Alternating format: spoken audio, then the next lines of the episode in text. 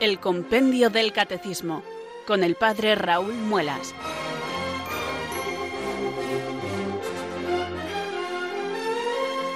Muy buenas tardes, queridos oyentes de Radio María. Son las cuatro, las tres en Canarias.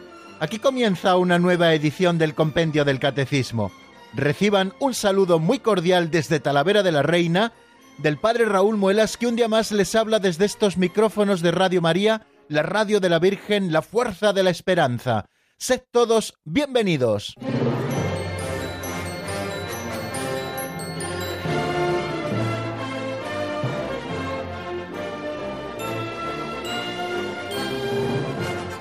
Aquí estamos, queridos oyentes, un día más, dispuestos y preparados para afrontar la próxima hora de radio con el compendio del catecismo en las manos. De hecho, eso es lo que físicamente yo estoy haciendo, tener el libro de texto en las manos, compendio del catecismo de la Iglesia Católica, y confiado en mi guía de lectura, lo acabo de abrir por la página 77, que es en la página en la que continuaremos nuestro repaso de lo visto en el día de ayer y en el que continuaremos también comenzando un nuevo epígrafe dentro de este artículo de la fe que estamos estudiando que dice creo en la comunión de los santos. Vamos a estudiar a la Virgen María, Madre de Cristo y también Madre de la Iglesia, como la proclamó el Papa Pablo VI en el Concilio Vaticano II. Pero eso será el avance de doctrina que haremos en el día de hoy. Pero antes de llegar ahí, ya saben, queridos oyentes, que nos queda hacer varias cosas la primera de ellas es elevar juntos nuestra plegaria. Lo hacemos con devoción y lo hacemos con confianza e invocamos juntos al Espíritu Santo para que sea Él el que posibilite que nosotros podamos hacer precisamente lo que estamos haciendo, afrontar el estudio de la doctrina católica contenido en este libro de texto que vio la luz en el año 2005 y que se titula, lo repito, Compendio del Catecismo de la Iglesia Católica.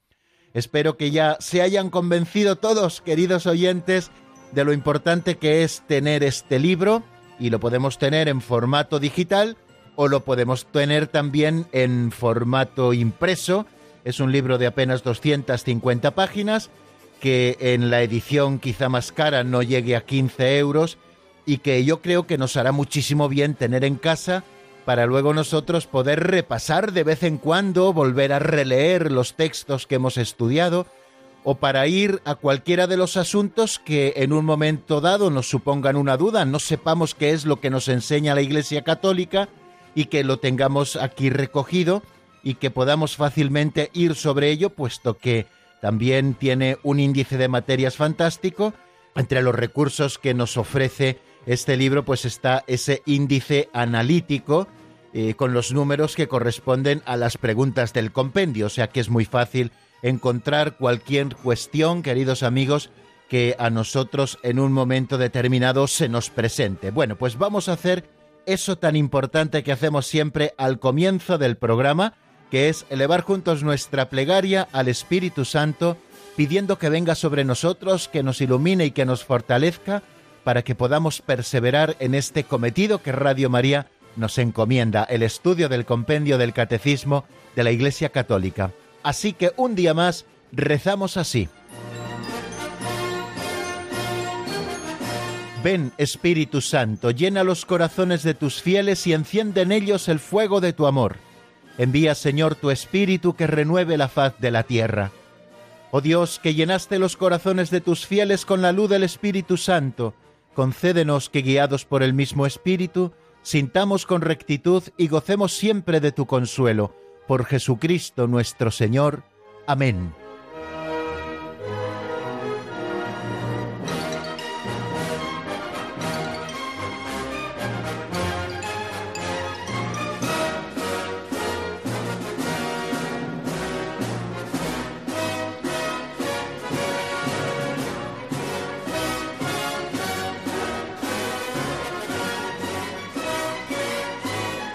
Y después de nuestro saludo y de nuestra oración sosegada, piadosa y atenta, queridos amigos, vamos a abordar este segundo momento del compendio del catecismo, un espacio que titulamos Pinceladas de Sabiduría. Lo titulamos así porque las pinceladas que leemos, las pequeñas historietas o narraciones que nos sirven como catequesis prácticas, están sacadas de un libro titulado así, Pinceladas de Sabiduría, que escribió hace ya más de 30 años el sacerdote operario diocesano ya fallecido don Justo López Melús. Ese libro, como ven, pues nos da posibilidad de escuchar eh, esta narración y luego hacer alguna reflexión al hilo de lo que nos propone eh, esta historieta. Son narraciones sencillas y también son reflexiones, como no podía ser de otra manera, muy sencillas, pero que van abarcando así poquito a poco, porque ya llevamos muchas desarrolladas. Bueno, pues eh, nos permiten, queridos amigos, el que nosotros podamos ir reflexionando sobre cosas concretas de la vida cristiana que a lo mejor no salen en las grandes cuestiones que vamos tratando de la fe, pero que también son importantes. Por eso lo llamamos catequesis prácticas. Bien, pues eh, la pincelada de hoy se titula Los padres y la vocación.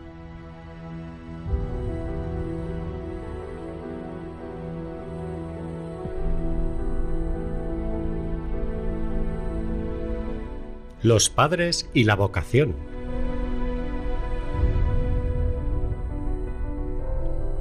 Mi madre tiene vocación, se titulaba un folleto del PPC.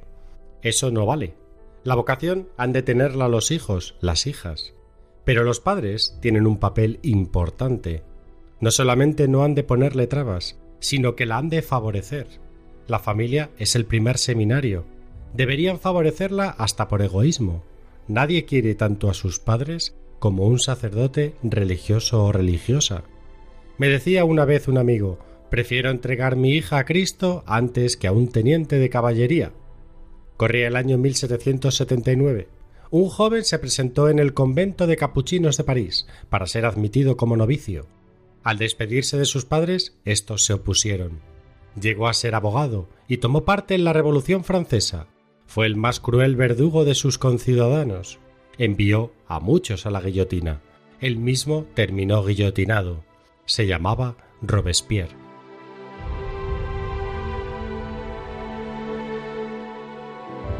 Como acaban de escuchar, queridos oyentes, la pincelada de hoy nos habla de la vocación de especial consagración y de los padres.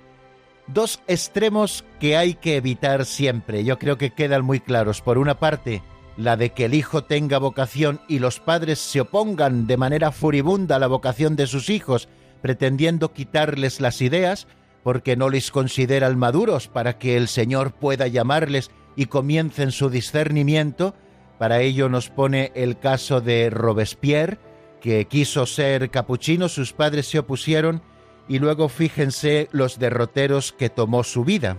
Pero también hay otro extremo que tenemos que evitar a toda costa, es la de que el hijo no tenga vocación y que el padre o la madre se empeñen en que el hijo deba tener vocación y presionen hasta el punto ya de afectar a la libertad del hijo para que éste sea sacerdote o sea religioso o religiosa. Yo creo, queridos amigos, que son dos extremos igualmente evitables. Bueno, pues teniendo estos dos extremos evitables a la vista, la del hijo que su madre tiene vocación y a toda costa él tiene que ser sacerdote, o la del chaval que cree que tiene vocación y los padres se oponen hasta el punto de prohibirle que comience su proceso de discernimiento, o si no se lo prohíben porque ya es mayor de edad, se encarguen de oponerse y de poner todas las trabas posibles para la vocación de sus hijos, pues esta pincelada creo que nos propone el camino correcto. Los padres no han de oponerse a la vocación de sus hijos, es más, han de favorecerla. Por eso creo que también los padres tienen mucho que ver en ese proceso de discernimiento que comienza en el punto de que el hijo se plantee también como una de las vocaciones posibles en la vida, la de ser sacerdote o la de ser religioso o religiosa. La vocación partimos de que es una llamada de Dios. Por eso lo llamamos así vocación, porque viene del verbo vocare, que significa llamar. Partimos de que la vocación no es el capricho de una persona que le gusta mucho ser una cosa y a toda costa tiene que ser esa cosa, no eh, la vocación partimos de que es una llamada de Dios y por lo tanto un regalo. Es verdad que la vocación, como tantas cosas en la vida de la gracia, son un don, un don que Dios regala, pero que son a la vez una tarea, una tarea que ha de cultivar aquel mismo que la recibe y que han de colaborar también en este cultivo todo el entorno de la persona que lo recibe.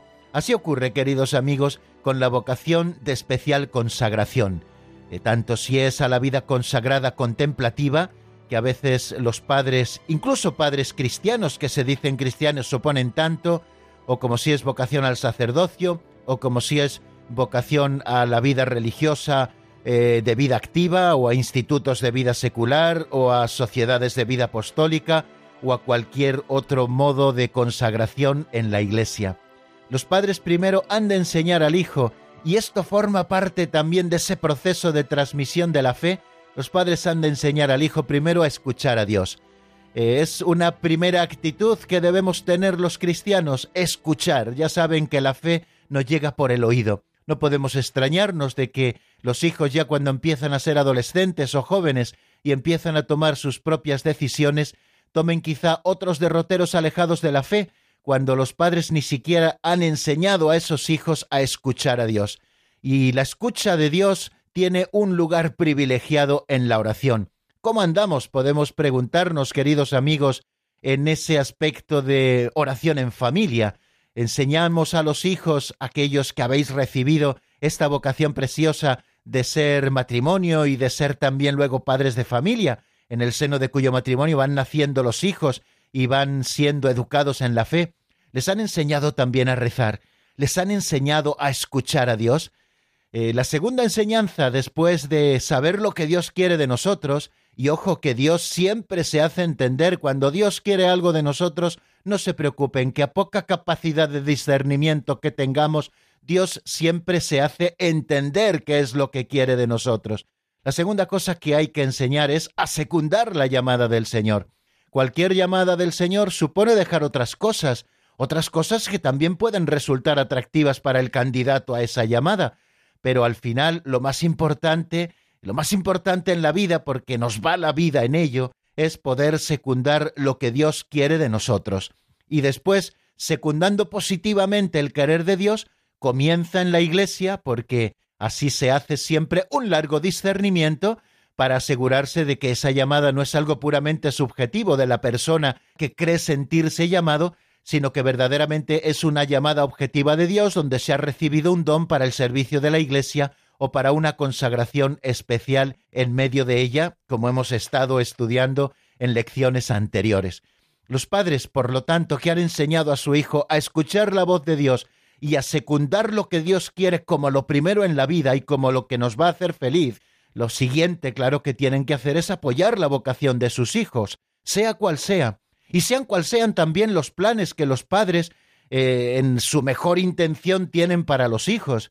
Muchas veces los padres hacen sueños, como el sueño de la lechera, ¿no? Hacen grandes sueños para sus hijos, sueños en la gran mayoría de las veces humanos, pero que no son lo que Dios quiere para ellos. Bueno, pues los padres también tienen que aprender a hacer la renuncia a esos proyectos, quizá a veces grandilocuentes que tienen para sus hijos, para dejar que sea Dios el que vaya llevando de la mano a esa criatura que les ha prestado, porque recuerden que los hijos nunca son propiedad de los padres, sino que son talentos que Dios les presta para que los saquen adelante y esos hijos luego puedan ser ciudadanos del cielo. No solamente buenos cristianos en la tierra, sino también ciudadanos del cielo.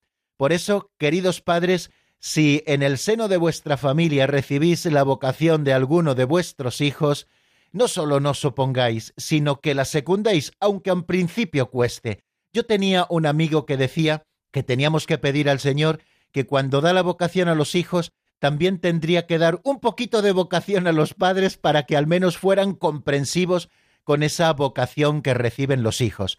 O sea que, por lo tanto, no oponerse a la vocación de los hijos, pero tampoco presionar a los hijos hacia una vocación de especial consagración en la Iglesia cuando a todas luces éstos no la han recibido. Yo creo que lo mejor para todos es cumplir fielmente la voluntad de Dios. En eso estriba nuestra propia felicidad.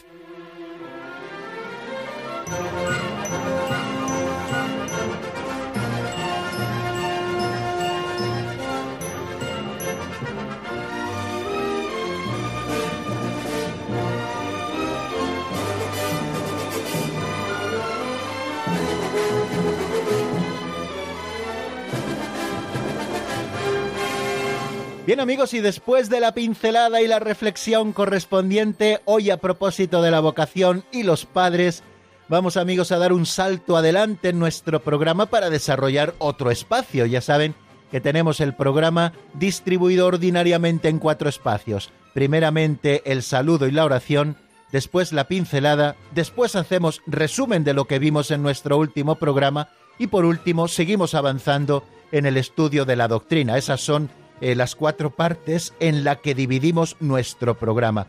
Bueno, pues ahora vamos a afrontar este espacio en el que repasamos lo visto en nuestro último programa. Recordarles que estamos precisamente ahora en un artículo de la fe que reza de la siguiente manera, creo en la comunión de los santos. Y según dijimos, eh, esta expresión, la comunión de los santos, indica dos cosas. Tenemos que entender la expresión comunión de los santos con dos significados eh, que no son, por supuesto, eh, y de ninguna manera opuestos, sino que son complementarios. Eh, cuando hablamos de la expresión comunión de los santos, queremos decir esas dos cosas. Y también teniendo en cuenta ese presupuesto de que este artículo de la fe, la comunión de los santos, es, en cierto modo, una explicitación del artículo anterior que estuvimos viendo, creo, en la Santa Iglesia Católica citábamos una frase de un santo poco conocido, San Nicetas de Remesiana, en la cual decía, ¿qué es la Iglesia sino la asamblea de todos los santos? Pues la comunión de los santos es precisamente eso, la Iglesia. Bueno, pues ¿qué entendemos, queridos amigos, cuando decimos la expresión comunión de los santos? Primero eh, vimos hace ya eh, un par de programas ¿Qué significa la expresión comunión de los santos en una primera acepción? Decíamos que la expresión comunión de los santos indica ante todo la común participación de todos los miembros de la Iglesia en las cosas santas. ¿Cuáles son esas cosas santas? La fe, los sacramentos y en particular en la Eucaristía, los carismas y en otros dones especiales que nos llegan a través de la Iglesia. Bueno, en la raíz de la comunión está la caridad que no busca su propio interés, nos decía el número 194, sino que impulsa a los fieles a poner todo en común, incluso los propios bienes materiales, para el servicio de los más pobres.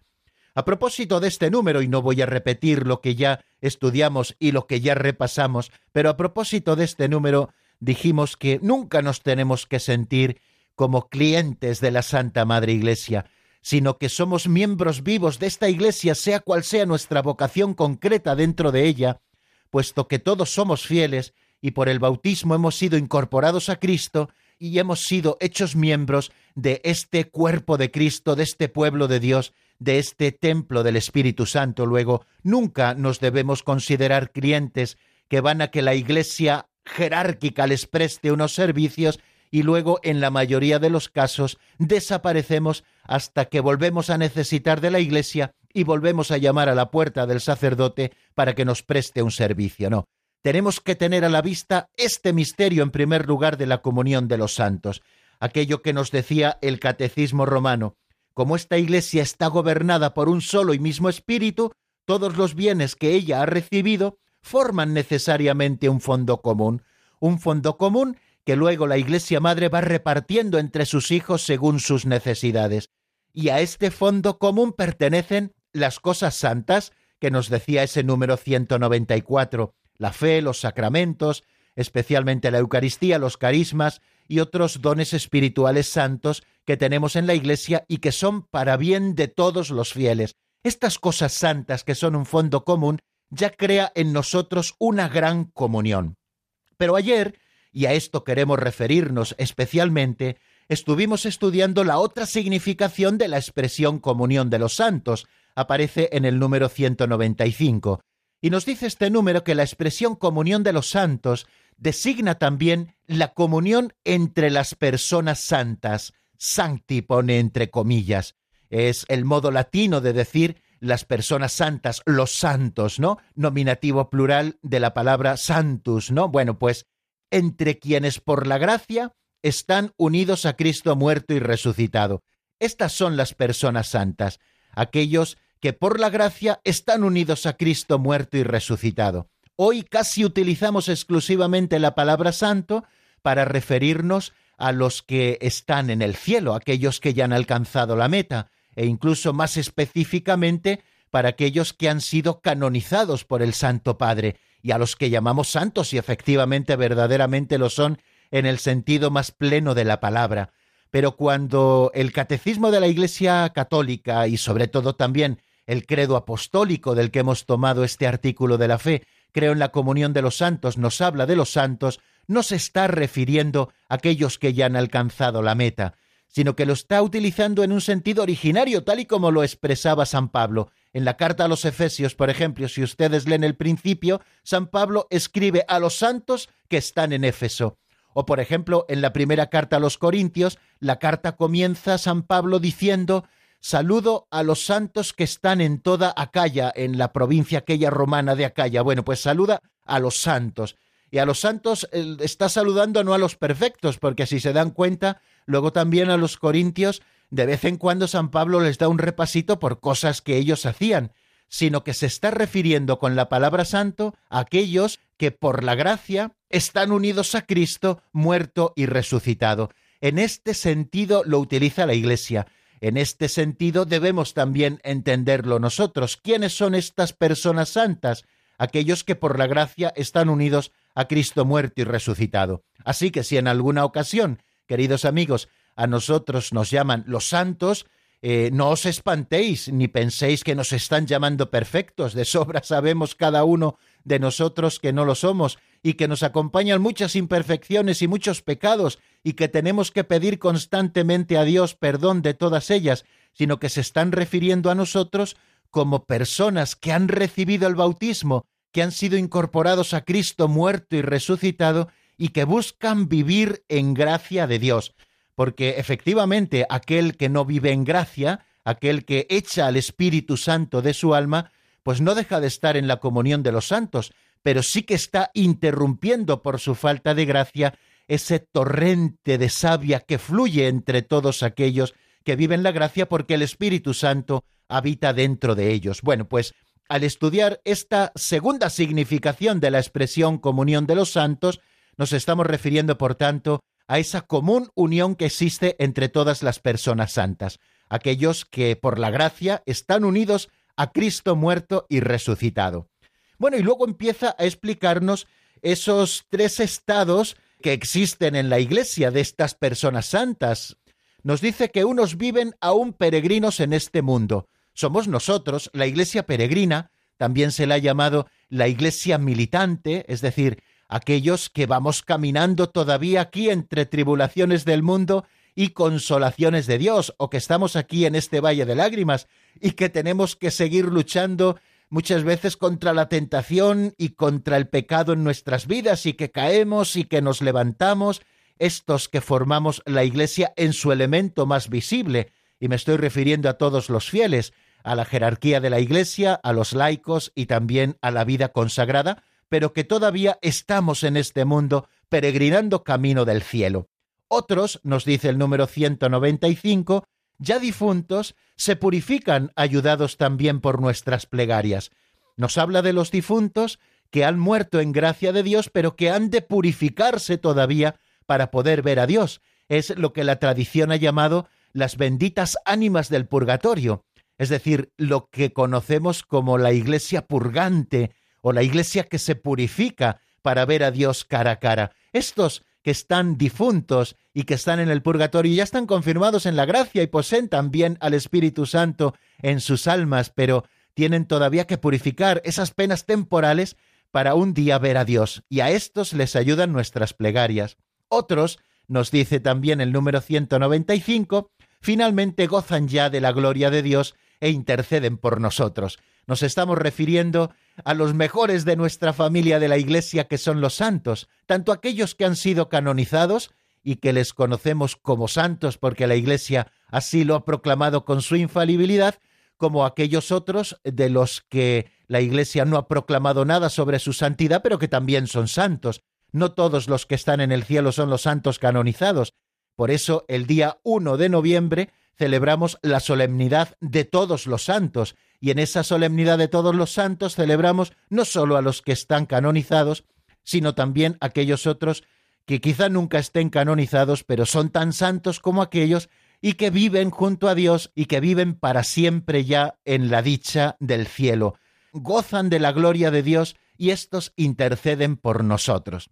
Por lo tanto, entonces, cuando hablamos de la comunión de los santos, nos estamos refiriendo a esa unión común que existen entre todas las personas santas. Recuerden lo que hemos dicho, que no son los perfectos, como lo entendían los jansenistas, sino aquellos que procuran vivir en gracia y que están unidos ya a Cristo muerto y resucitado por el bautismo. Ese es el sentido primigenio con el que los apóstoles, queridos amigos, especialmente San Pablo, pero también lo vemos en, en el libro de los Hechos de los Apóstoles, llamaban a los cristianos, a los bautizados, los llamaban los santos. Bueno, pues estos, unos todavía peregrinamos en este mundo, otros se purifican para ver a Dios ya difuntos, y otros ya gozan de la gloria de Dios e interceden por nosotros. Bueno, entre estos tres estados de vida que se dan dentro de la Iglesia existe una perfecta comunión.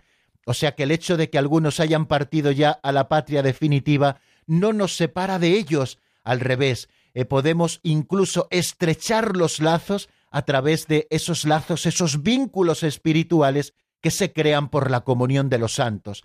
De manera que nosotros invocamos a los santos, como intercesores y abogados nuestros, y les tenemos devoción, no porque les pongamos en el lugar de Dios, ni muchísimo menos, sino porque son los mejores de los nuestros, porque han abierto camino hacia el cielo, caminos que nosotros podemos seguir, y porque no solo son modelos, sino que también son intercesores y abogados nuestros.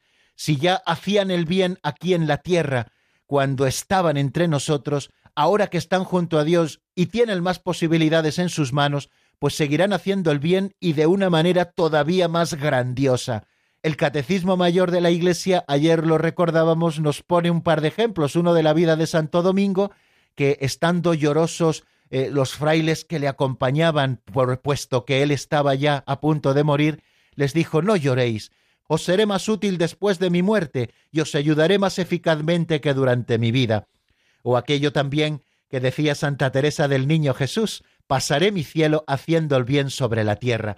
Quiere decir que entre nosotros y los santos existe una perfecta armonía y ellos se ocupan de nosotros igual que nosotros eh, les invocamos y también seguimos su ejemplo. Pero existe también eh, esa comunión tanto entre los santos del cielo y los difuntos del purgatorio, puesto que les están esperando y de alguna manera están tirando de ellos, y entre nosotros también y las benditas ánimas del purgatorio. Por eso la Iglesia siempre ha pedido que recemos por nuestros difuntos, que ofrezcamos por ellos la Santa Misa, que recemos oraciones en sufragio por su eterno descanso, incluso también eh, que cada uno de nosotros hagamos sacrificios para acortarles ese tiempo de purificación.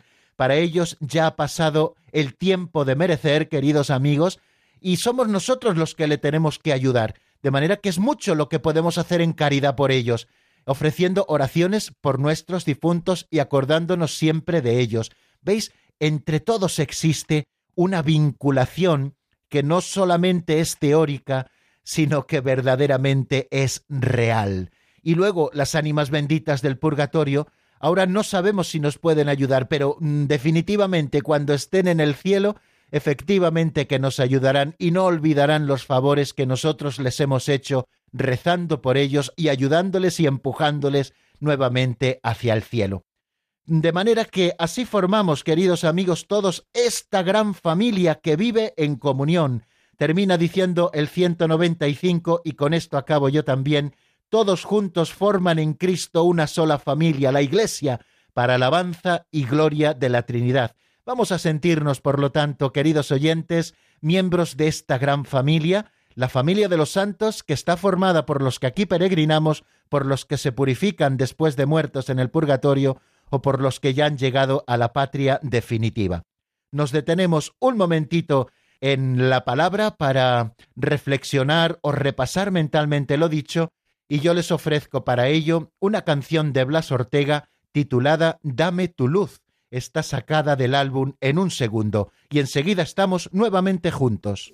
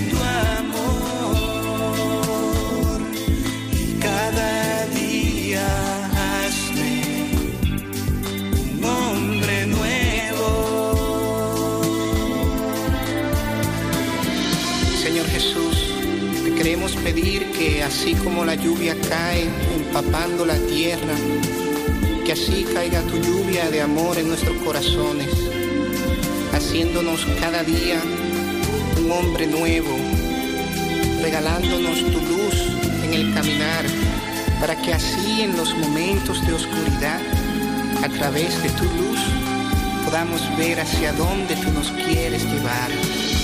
Empápame de tu amor,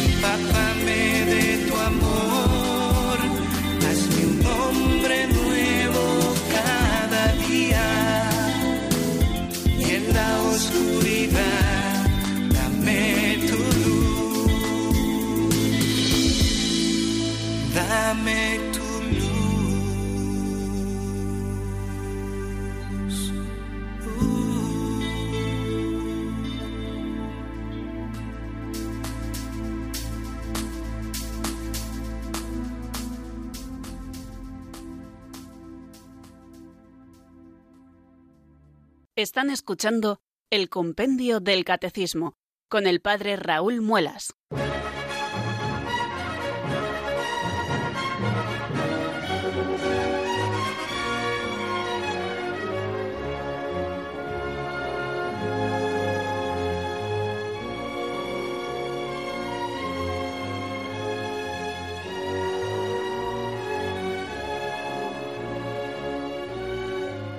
Continuamos, queridos amigos, en la sintonía de Radio María. Les habla el Padre Raúl Muelas, como ha dicho esta locución, y estamos en el compendio del Catecismo, esta tarea cotidiana de lunes a viernes en esta franja horaria en Radio María, en la que estudiamos la doctrina católica, guiados por este libro de texto que es el compendio del Catecismo de la Iglesia Católica.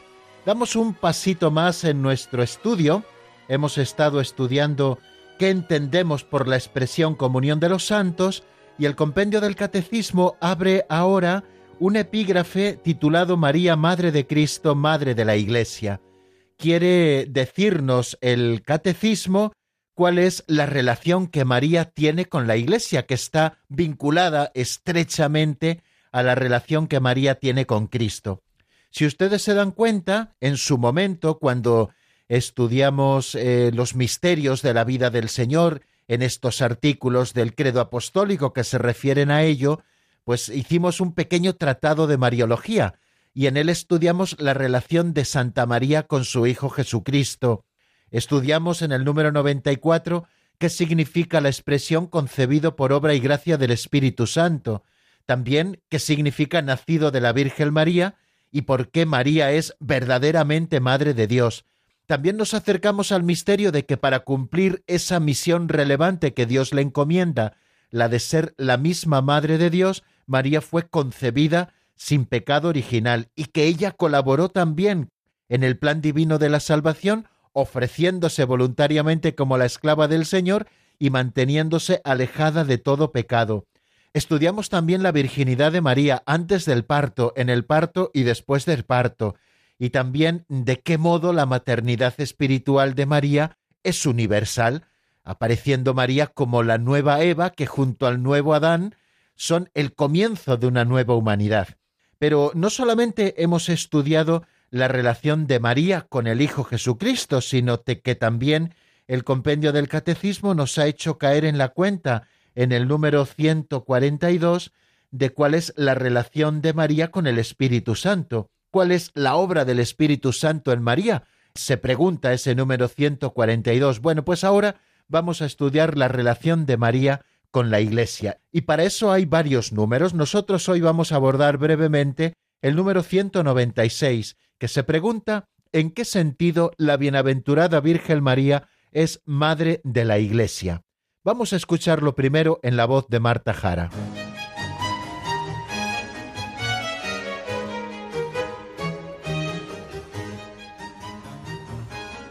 Número 196. ¿En qué sentido la bienaventurada Virgen María es Madre de la Iglesia?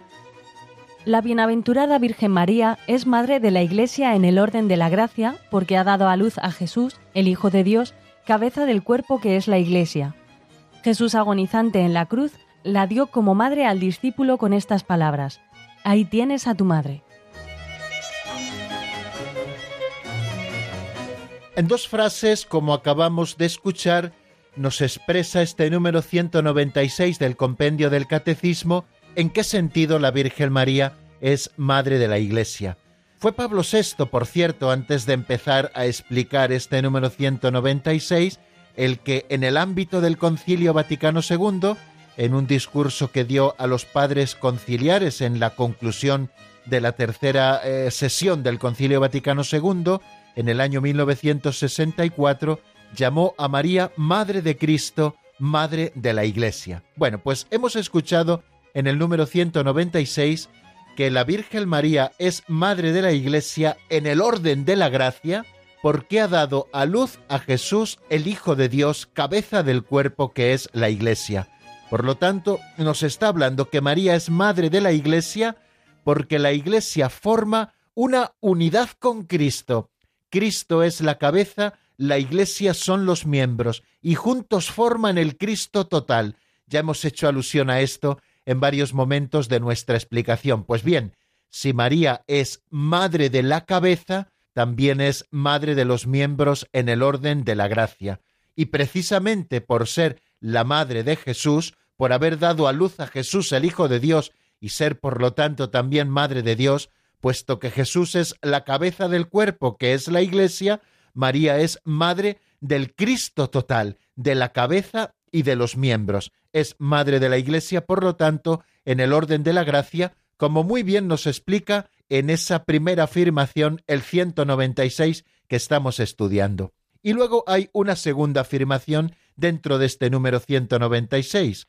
Jesús, agonizante en la cruz, la dio como madre del discípulo con estas palabras, ahí tienes a tu madre. Si quieren leer todo el texto completo, lo encuentran en el capítulo 19, versículo 27 del Evangelio de San Juan.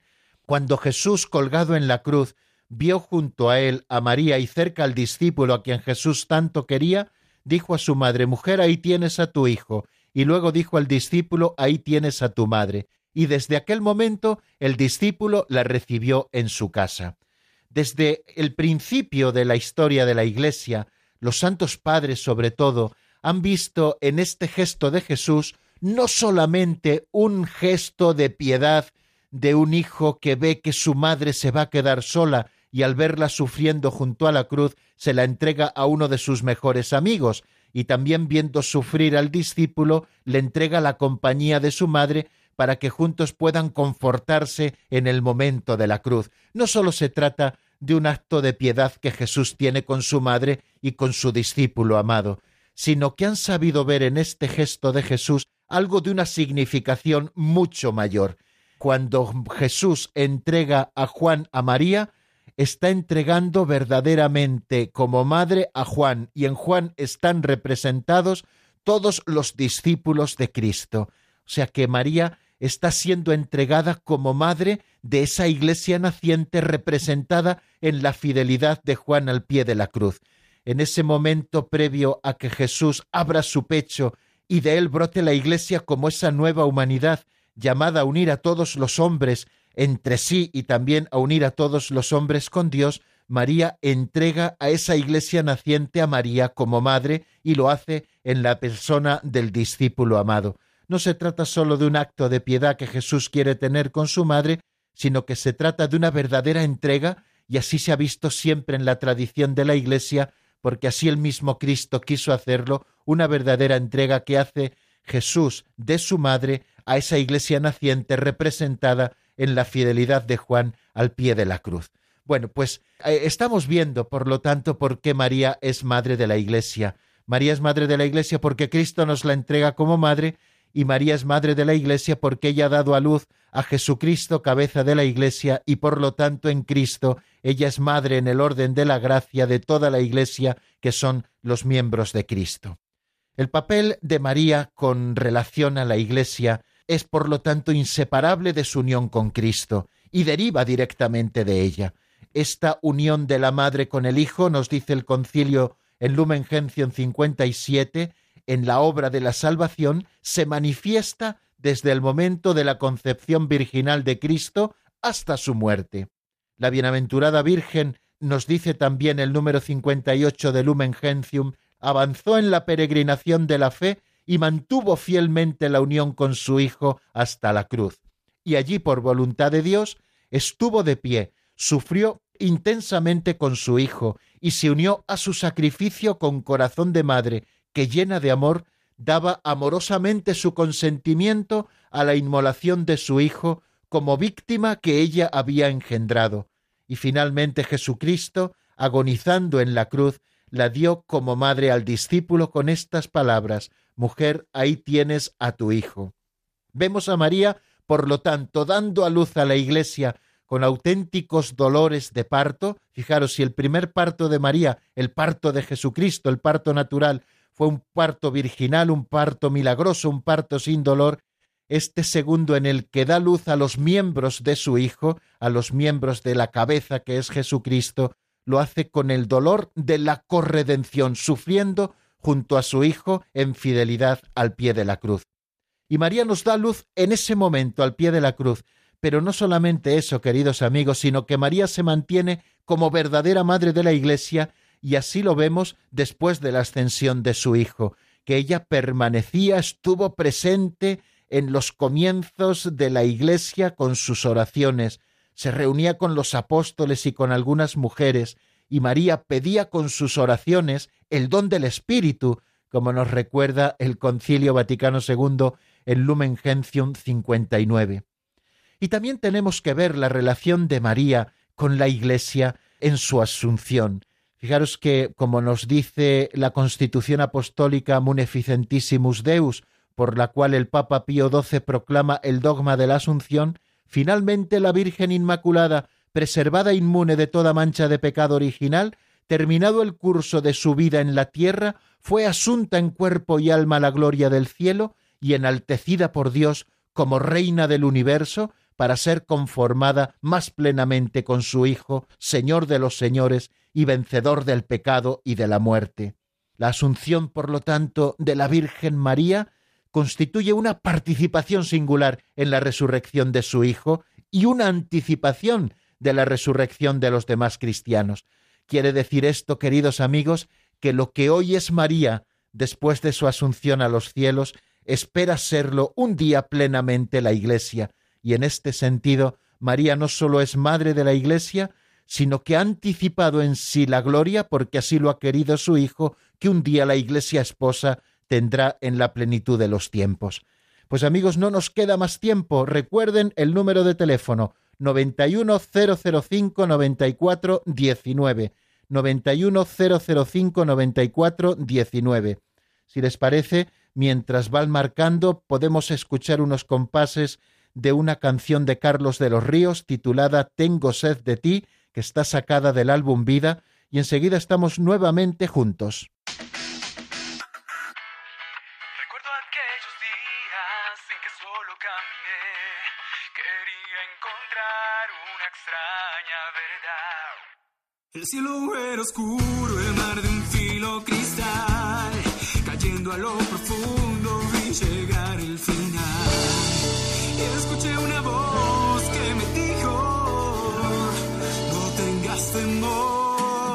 soy tu Dios.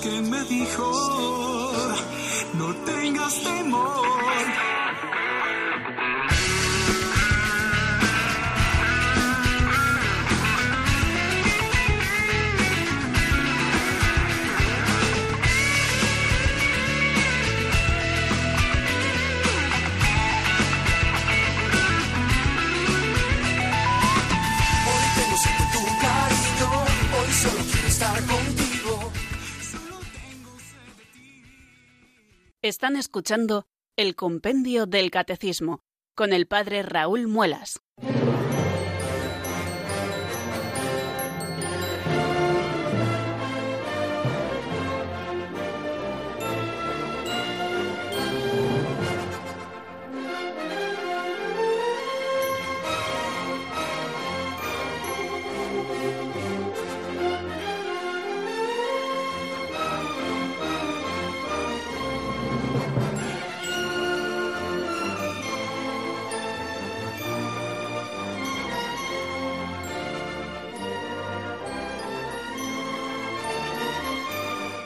Once minutos nos separan, queridos amigos, de las 5 de la tarde en la península, de las 4 en Canarias, de este 18 de junio del año 2019.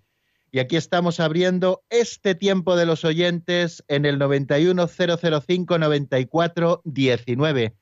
Un momento en el que ustedes colaboran para hacer eh, todavía más eh, aplicable y más intenso y más bonito este programa del compendio del catecismo. Tenemos pendiente de ayer eh, una preguntita de Juan José de Baleares que nos preguntó sobre el purgatorio, ¿no? Que, en qué se basaba la Iglesia para hablarnos del purgatorio. Bueno, mm, esto lo estudiaremos despacio. Ayer le di alguna pequeña pista, sí, al hilo de lo que preguntaba y muy rápida, pero eh, lo estudiaremos, si Dios quiere, en el compendio del catecismo dentro de unos poquitos números, no quedan tantos en el 210 y en el 211, que son dos números que dedica el compendio del catecismo al purgatorio y que tienen su referente también en el catecismo mayor, explicado de una manera, como ustedes bien conocen, eh, un poquito más eh, larga y, más fundamentada en los textos y, y en las fuentes, ¿no? Nos habla de que el purgatorio es un estado de purificación final, como ya dijimos, que es completamente distinto al castigo de los condenados y que eh, la Iglesia ha formulado la doctrina de la fe relativa al purgatorio, que fue lo que ayer de memoria no le pude decir, pues en varios concilios, en el concilio de Florencia, en el Decretum Progrechis, allí aparece definido el, el purgatorio, y también se trató en dos ocasiones en el concilio de Trento, en la sesión 25 en el decreto sobre el purgatorio o del purgatorio y también en la sesión sexta en el decreto de la justificación también se trató. Eh, también, bueno, pues al hablar de la purificación del fuego, ¿no? que es la imagen que se suele utilizar, pues eh, también hay varios textos de la Sagrada Escritura, Primera Corintios 3.15 o Primera de Pedro 1.7. En esa Primera Corintios 3.15 se dice, un día se verá el trabajo de cada uno, se hará público en el día del juicio, cuando todo sea probado por el fuego. El fuego, pues, probará la obra de cada uno. Si lo que has construido resiste el fuego, será premiado, pero si la obra se convierte en cenizas, el obrero tendrá que pagar. Se salvará, pero no sin pasar por el fuego. Bueno, pues en todas estas eh, indicaciones de la Sagrada Escritura, etcétera, eh, aparece el purgatorio y en ellas se basa la Iglesia también para definir la existencia del mismo. Lo mismo a propósito de, de, la práctica que existe desde los comienzos de la vida de la Iglesia de rezar por los difuntos. Quiere decir que desde el principio, desde los apóstoles, ya existe la convicción de que tenemos que rezar por aquellos que nos han precedido, por si acaso les queda algo que purificar, que nuestras oraciones y también eh, nuestras limosnas, nuestras indulgencias, nuestras obras de penitencia, les afecten positivamente. Bueno, vamos a dar paso a la primera llamada que nos llega desde Gran Canaria y es Isabel. Buenas tardes y bienvenida. Hola, buenas tardes. Pues usted nos dirá. Yo hace poquito que llamé y me contestó la, la chica locutora que se llama Mónica, pero como ella no es experta en el tema, no es versada en el tema, pues eh, me dijo que me remitía a usted. Y la pregunta era que por la noche con Radio María siempre dicen, Señor, protégenos del espanto nocturno ahora que vamos a irnos a descansar. Algo así no es por la noche, la oración. Sí, sí, sí. Pues, sí, ¿qué sí. quiere decir el espanto nocturno? Que yo a veces por la noche estoy espantada Sí. y, y, y entonces me, me recuerda a, a los que rezan. ¿Y qué Muy quiere decir? Porque sie- esa frase siempre me llamó la atención, protégenos del espanto nocturno. ¿A qué Sí, se sí. refiere? Y, la- y, y- y Mónica me lo explicó un poco a su manera, pero sería bueno que lo explicara usted. Bueno, Mónica es especialista en todas las cosas. Esa es la primera explicación que le quiero dar, porque yo que muchos días sigo el programa, verdaderamente es una mujer versada también en teología, en vida de la Iglesia. Eh, y bueno, seguramente hoy no he podido escucharlo, pero la explicación que le haya dado haya sido propicia. Eh, mire, eh, cuando hablamos del espanto nocturno, en esa oración, Él nos librará del espanto nocturno, de la flecha que vuela de día, de la peste que se desliza en las tinieblas, de la epidemia que devasta a mediodía. Creo recordar así de memoria que, que dicen los textos, no se está refiriendo evidentemente al miedo que podamos tener a la oscuridad. Un miedo que tiene un origen, eh, digamos, pues psicológico por la propia experiencia, pues hay gente que necesita dormir con la luz encendida, etcétera, ¿no? Bueno, pues no se refiere exactamente a eso, ¿no? Sino que la noche, muchas veces también, eh, por aquello de la oscuridad, es eh, imagen o, o imagen de- del demonio, es imagen del mal, etcétera, ¿no? Y, y entonces cuando nos acecha la tentación, el demonio nos acecha el mal, eso provoca en nosotros el espanto, ¿no? El espanto eh, al ver cerca también la presencia del mal en nuestra vida, ¿no? Entonces, evidentemente, cuando estamos pidiendo al Señor que nos libre del espanto nocturno, estamos pidiéndole que nos libre eh, de este al que yo me refiero últimamente y que seguramente por este lado haya ido también la explicación de Mónica. No obstante, también está bien que si usted le tiene miedo a la oscuridad, pues le pida al Señor que también le libre de ello, ¿eh? Que también le libre de ello. Muy bien, no sé si nos da tiempo, no, casi estamos fuera de tiempo, pero por lo menos saludarla. Prados de Torremolinos, buenas tardes y bienvenida. Buenas tardes, ya hablé en otra ocasión con usted, pero es que hoy ha tocado usted un tema que es la vocación. Y yo vivo en Torremolinos ya hace 50 años, pero vamos, Talavera es mi tierra. Y Sí. en Talavera pues he vivido los demás años, ya tengo 81. Entonces, eh, eh, cuando yo tenía 13 años, mis padres, eh, mm, por medio del campo, colgaban en los claustros del monasterio de cisterciense de las Benitas, colgaban allí el tabaco a secar. Y Sí. venían hablando de las monjas, porque ellas ayudaban, nosotros no podíamos entrar por ser mujeres. Y yo me animé y yo me llegué un día con 13 años al, al torno y dije que era hija de los del tabaco y tal. Total, que me engreí y yo quería ser monja. Pero mi madre me decía, hija, eres muy pequeña, eres muy pequeña. Y te estuve luchando mm, hasta los 15. A los 15 años eh, que estuve muy malita, tuve un enfriamiento muy grande. Yo le dije a mi madre, si me curo, ¿me deja de irme al, convento? Me dijo que sí. Total, que me llevaron, mis padres, mis hermanos, un hermano lloraba mucho. Y entré allí, fui muy feliz cuando entré, padre. Ay, aquello, qué bonito. Haciendo los maitines a las 3 de la mañana y todas estas cosas. Pero me era el 8 de diciembre, pero a primero de febrero me tienen, me dicen que no me levante a las 3 y es que me he puesto enferma. Y mi madre se entera y mi padre van a hablar con el médico y le dicen que tengo los riñones mal. Y total, que van a por mí. La, yo lloraba mucho, la madre abadesa me decía, no llores, nosotras no te echamos, pero si sigues así vas a tener que salir, pues cúrate, pues tal. Total, que salí llorando mucho. En, en donde yo vivía, que era un pueblo de colonización nuevo, pues allí me dediqué a dar clase a los niños que todavía no había escuelas eh, funcionando, les enseñaba el catecismo, que últimamente que fui por allí por un duelo me saludaban, yo ya no me acordaba de nadie, pues gracias a ti he hecho la comunión, pues gracias a ti. Qué bien.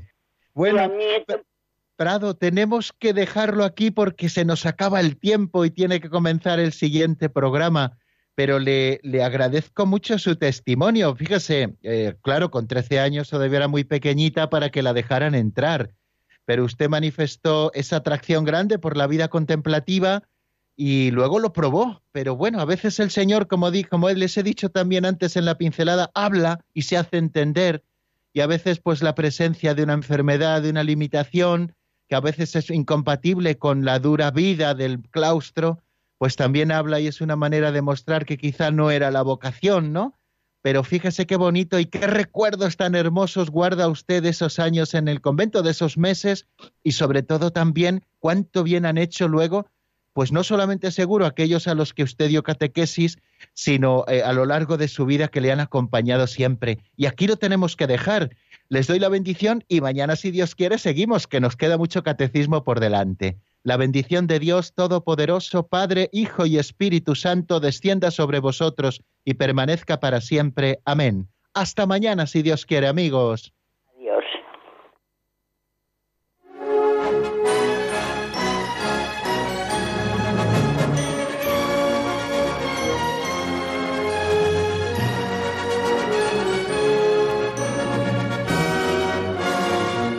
El Compendio del Catecismo con el Padre Raúl Muelas.